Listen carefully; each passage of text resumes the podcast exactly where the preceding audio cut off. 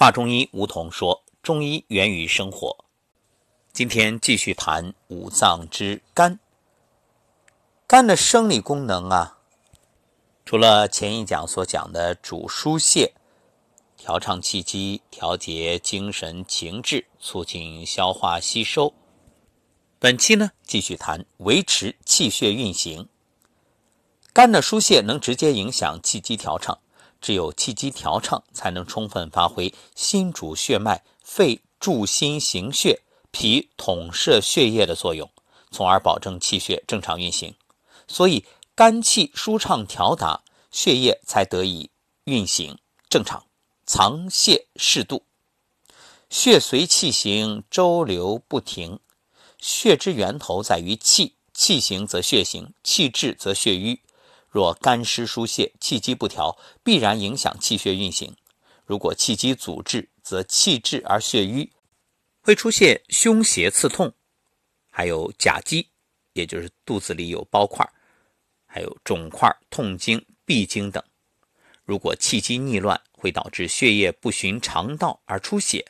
所谓血为气之配，气热则热，气寒则寒，气升则升，气降则降。气凝则凝，气滞则滞。肝主疏泄，还意味着可以调节水液代谢。水液代谢的调节主要是由肺、脾、肾等脏腑共同完成，但是与肝也有密切关系。因肝主疏泄，能调畅三焦气机，促进上中下三焦、肺、脾、肾三脏调节水液代谢的机能。也就是通过促进脾之运化水湿、肺之布散水精、肾之蒸化水液，以调节水液代谢。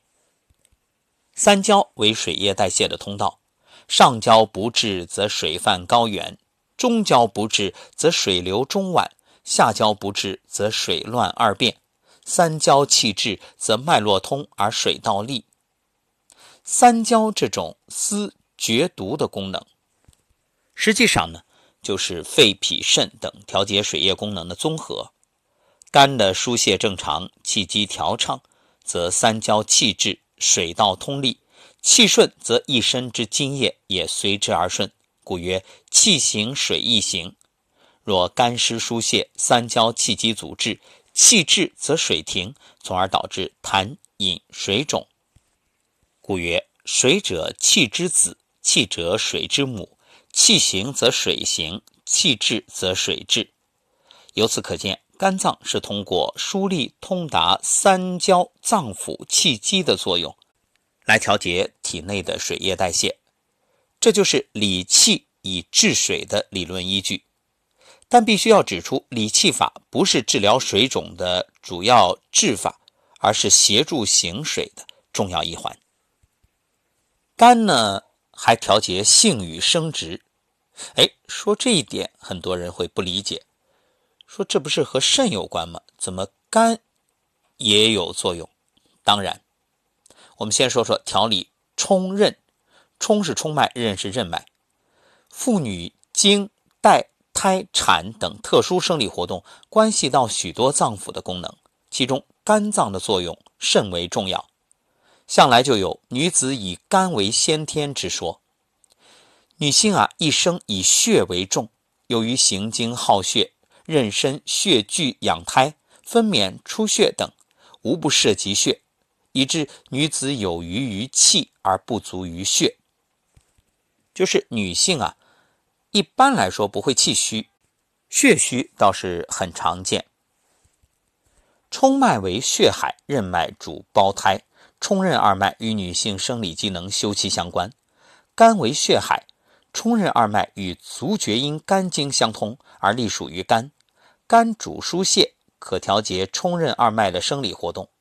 肝的疏泄功能正常，足厥阴经之气调畅，足厥阴肝经之气调畅，冲任二脉得其所助，则任脉通利，太冲脉盛，月经应时而下，带下分泌正常，妊娠孕育分娩顺利。若肝湿疏泄而导致冲任失调、气血不和，从而形成月经、带下、胎产之疾，以及性功能异常和不孕等等。那么说完女性啊，再来说说男性。肝对于男性来说有调节精室的作用。精室什么意思？精子的房子呀。精室是男子藏精之处。男子随肾气充盛而天癸至。所谓天癸，就是促进性成熟并维持生殖功能的物质。这时精气溢泄，具备了生殖能力。男性精室的开合。精液的藏泄与肝肾功能有关，主闭藏者肾也，思疏泄者肝也。肝之疏泄与肾之闭藏协调平衡，则精室开合适度，精液排泄有节，使男子的性与生殖机能正常。若肝的疏泄失常，必导致开合疏泄失度，其不及，可见性欲低下、阳痿、精少、不孕等。太过呢，性欲亢奋、阳强、梦遗等，故曰肝为阴中之阳，其脉绕阴气，强则好色，虚则妒阴，实增女子。还是那句话，这过与不及皆为病。接下来我们再谈谈肝藏血生血的功能。首先是肝主藏血。肝藏血是指肝脏具有贮藏血液、防止出血和调节血量的功能，所以有“肝主血海”之称。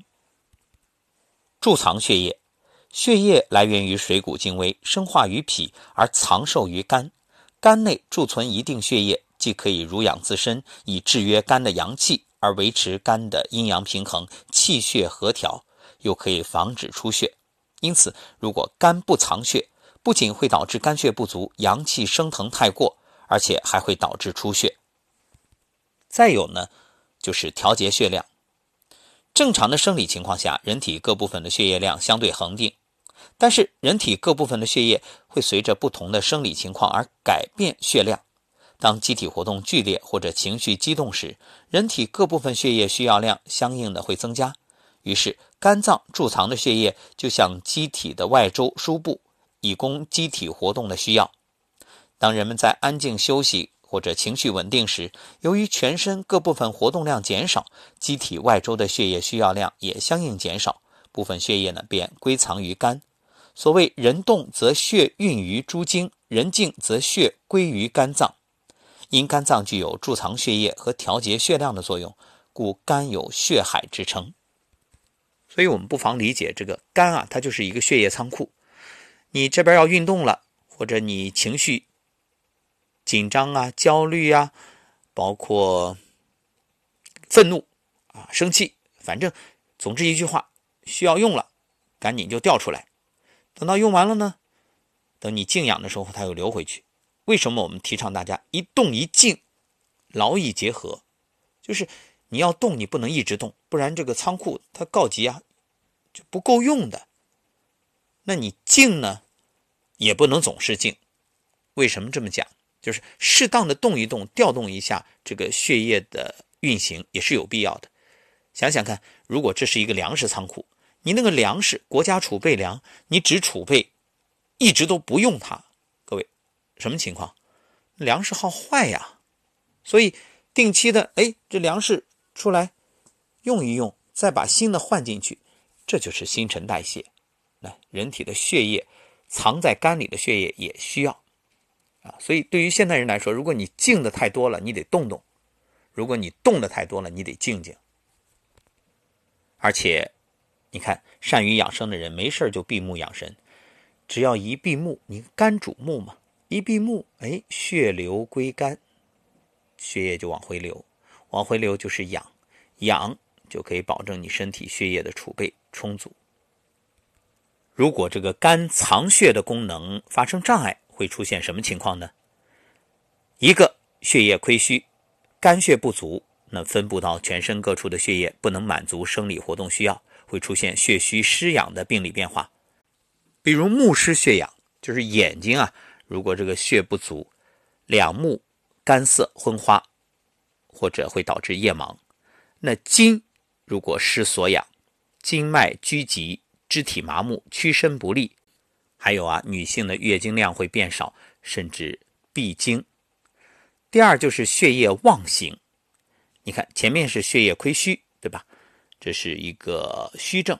这血液妄行呢，那肝不藏血会发生出血倾向的病理变化，比如吐血啊、月经过多啊、崩漏啊，哎，这又是一个偏食的症状。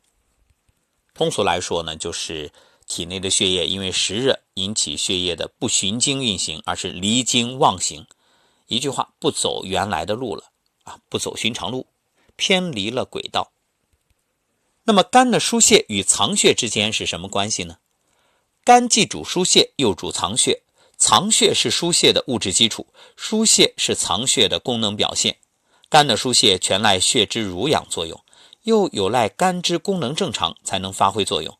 所以，肝的疏泄与藏血功能之间是相辅相成的密切关系。就肝之疏泄对藏血来说，在生理上，肝主疏泄，气机调畅。则血呢能正常的归藏和调节。血液的运行不仅需要心肺之气的推动和脾气的统摄，还需要肝气的调节，才能保证气机调畅，而使血行不致瘀滞。在病理上，肝湿疏泄呢会影响血液的归藏和运行。比如肝郁气滞，气机不畅，则血也随之而瘀滞，也就是由气滞而血瘀。若疏泄太过，肝气上逆，血随气逆，又会导致出血。就肝之藏血对疏泄而言，在生理上，肝主藏血，血能养肝，使肝阳勿亢，保证肝主疏泄的功能正常。那病理情况下，肝之藏血不足，或者肝不藏血而出血，会导致肝血不足。肝血不足呢，血不养肝，疏泄失职，则夜寐多梦，女子月经不调等。相继出现。再说肝主生血，这是指肝参与血液生成的作用。肝不仅藏血，还能生血。肝其冲在精，以生血气。气不耗，归经于肾而为精；精不泄，则归经于肝而化清血。可见肝会参与血液的生成。那么肝主疏泄与肝主生血，你看肝以血为体，以气为用。肝主血，肝以血为自养，血足则柔，血虚则强。肝生血，血足则肝体自充，刚劲之志得为柔和之体，通其调达畅茂之性，则无生动之害。疏泄与生血，肝气与肝血相互为用，动静有常。肝血不足，则肝气有余，疏泄太过，而为肝气肝火、肝风之灾。故曰：肝血不足，则为痉挛，为脚弓，为抽搐，为爪枯，为目眩，为头痛，为胁肋痛，为少腹痛，为疝痛诸症。所以你看，气为阳，血为阴。其实气和血一阴一阳，就是要平衡，不平衡就会出问题。不论哪一方过了，或者哪一方不及了，都会有问题。那么肝的生理特性有哪些呢？一个肝喜调达，调达就是舒展、调畅、通达之意。抑郁、遏止、阻滞。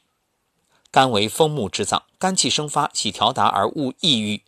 肝气要保持柔和舒畅、生发调达的特性，才能维持正常的生理功能。就像春天的树木生长一样，调达舒畅，充满生机。肝主生发，是指肝具生发、生长、生机不息之性。有启迪诸脏生长化育之功。肝属木，其气通于春。春木内蕴生生之机，以春木生发之性而比喻肝，所以称为肝主生发，又称肝主生生之气。调达呢是木之本性，自然界中啊，凡木之属，其生长之势喜舒展、顺畅、畅达，既不压抑，又不阻遏，而生其自然之性。肝属木，木性调达，所以调达也是肝之性。肝喜调达是指肝性喜舒展、调畅、畅达，也就是指肝的气机性喜舒畅、调畅。在正常的生理情况下，肝气生发柔和舒畅，既不会抑郁，也不会亢奋，以冲和调达为顺，所以叫不偏不倚，以中为度。所谓肝属木，木气冲和发达，不致恶郁。则血脉得畅。若肝气生发不及，郁结不舒，就会出现胸胁满闷、胁肋胀痛、抑郁不乐等症状。如肝气生发太过呢，会急躁易怒、头晕目眩、头痛头胀。肝的这种特性啊，与肝主疏泄的生理功能有密切关系。肝气生发调达而无抑恶郁滞，则肝之疏泄功能正常。肝主疏泄的生理功能是肝喜生发调达之性所决定的，故曰：肝之性喜生而勿降，喜散而勿敛。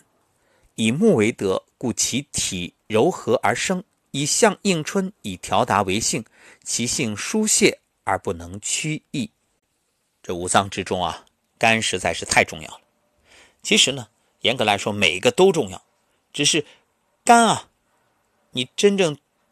听懂、听透、听明白，就会发现它与现代人关系密切。因为现代人情绪的问题太多了，所以我们今天就先说到这儿。那该我们将用三讲来阐述，下一讲继续谈。